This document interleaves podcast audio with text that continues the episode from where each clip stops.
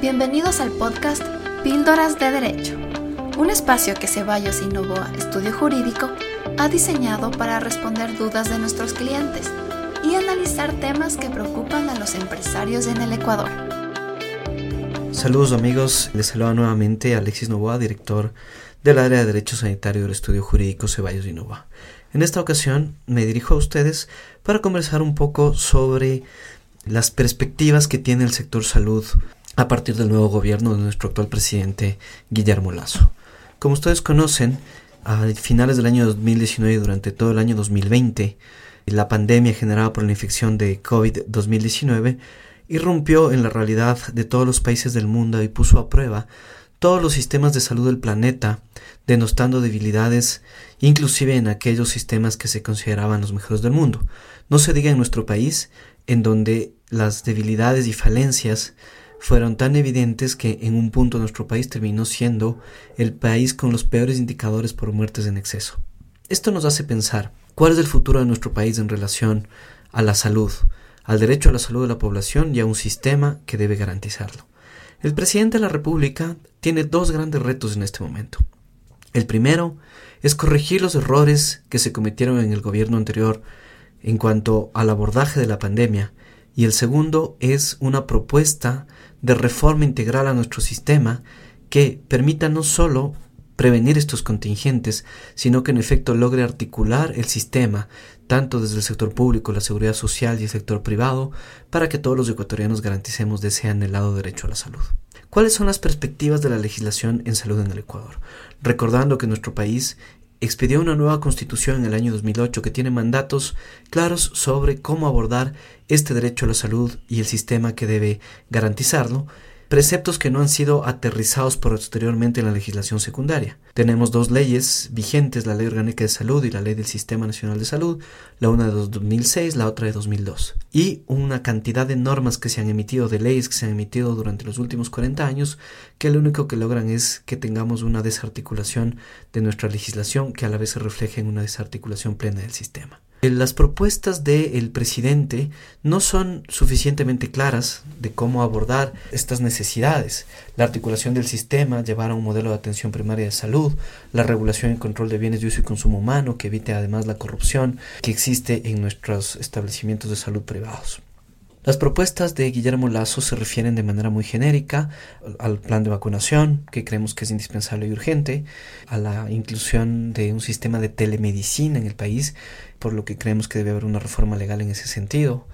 Luego, pues probablemente la propuesta más innovadora es la que tiene que ver con la creación de una especie de zonas francas para empresas de salud. Sin embargo, no se ha explicado con más detalles si estas empresas van a brindar servicios de salud a la población ecuatoriana, a la población extranjera, si van a, brindar servicios de salud gratuitamente con prestaciones pagadas desde el Estado o si van a ser simplemente eh, entidades privadas que recibirán únicamente a pacientes privados. Tampoco existe una visión clara sobre cómo se pretende mejorar el sistema de administración de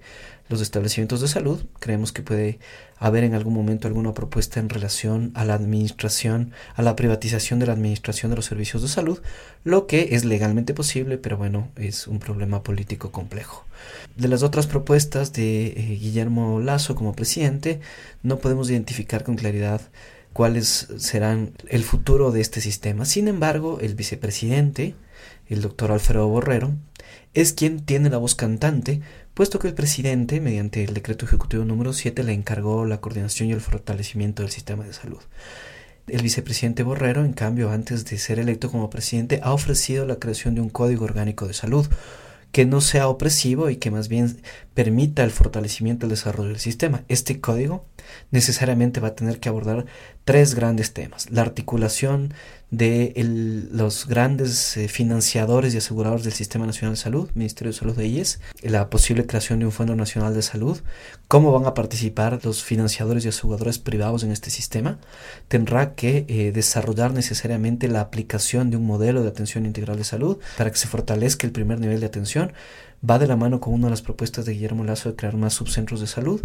y eh, deberá crear además el fortalecimiento de las agencias de control, sistemas claros y transparentes de control de bienes de su consumo humano. El vicepresidente Borrero también ha dicho que es necesario crear un Consejo Nacional de Salud o fortalecer el que ya existe, consta en la Ley Orgánica del Sistema Nacional de Salud del 2002